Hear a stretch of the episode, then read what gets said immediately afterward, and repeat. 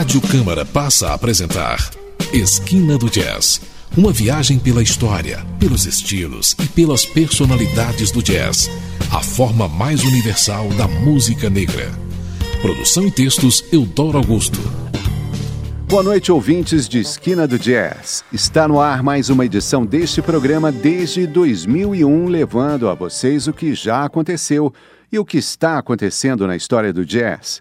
O programa desta noite está bastante variado, enfocando alguns dos mais destacados músicos do jazz moderno, como Charles Mingus e Chet Baker, e históricas bandas como o Modern Jazz Quartet.